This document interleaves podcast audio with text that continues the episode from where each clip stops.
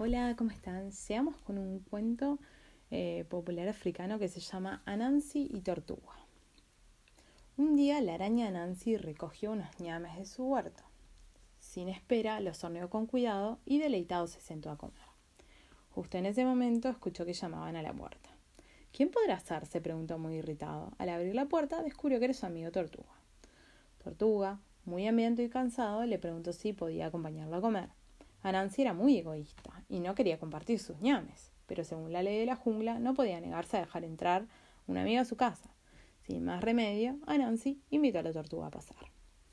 Algo se me ocurrirá para evitar que mis dulces ñames terminen en el plato de tortuga, pensó la araña. Tortuga entró y se sentó a la mesa. Cuando alcanzaba la cacerola con los ñames, Anansi pegó un grito. Detente, tortuga, tus manos están muy sucias. ¿Qué malos modales tienes? Ve y lávate las manos al río. Efectivamente, las manos de Tortuga estaban sucias, porque había estado arrastrándose por el camino todo el día. Avergonzado fue al río lo más rápido que pudo. Ahí se lavó las manos. Cuando llegó, Anansi había comenzado a comer. Yo no quería que los ñames se enfriaran, por eso comencé sin ti, dijo Anansi. Come, mi querido amigo. Tortuga se sentó de nuevo. No había alcanzado de la cacerola cuando escuchó un grito. Detente, Tortuga. ¿Acaso no me escuchaste antes? Tus manos están muy sucias. ¿Qué malos modales tienes? Ve y lávate las manos al río. Resulta que las manos de tortuga se habían vuelto a ensuciar, pues se había arrastrado sobre ellas por el camino de regreso. Así que una vez más fue al río. Cuando terminó de lavarse, se arrastró sobre la hierba para no ensuciarse más. En su ausencia, Aranzi se comió todas las ñames. Al regresar, Tortuga notó la cacerola vacía. Desconcertado, miró a Nancy y le dijo Gracias, amigo, por haberme dejado pasar. Te invito mañana a mi casa para devolverte el favor. Al día siguiente, Anansi se encontró con Tortuga en las orillas del río. Ven, amigo, ya está listo la cena, dijo Tortuga mientras nadaba en el fondo del agua.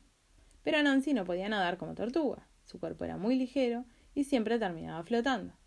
Entonces tuvo una idea. Recogió muchas piedras en la orilla y las metió en los bolsillos de su elegante abrigo. Luego se sumergió en el agua, logrando nadar hasta el fondo del río. No demoró mucho en llegar a la casa de su amigo Tortuga siendo un estupendo cocinero, había cubierto la mesa con los más exquisitos platos. Anansi se sentó a la mesa y cuando alcanzaba uno de sus finos platos, Tortuga llamó. Detente, Anansi, traes puesto tu abrigo. ¿Qué malos modelos, tienes? Ve al perchero y cuelga tu abrigo. Anansi se quitó el abrigo lleno de piedras y en un abrir y cerrar de ojos salió propulsado hasta la superficie del agua. Con su estómago vacío, podía ver a Tortuga deleitarse con su deliciosa comida. Así como Nancy, la araña, prometió no volver a hacer valer de sus artimañas. Y colorín colorado, este cuento se ha terminado.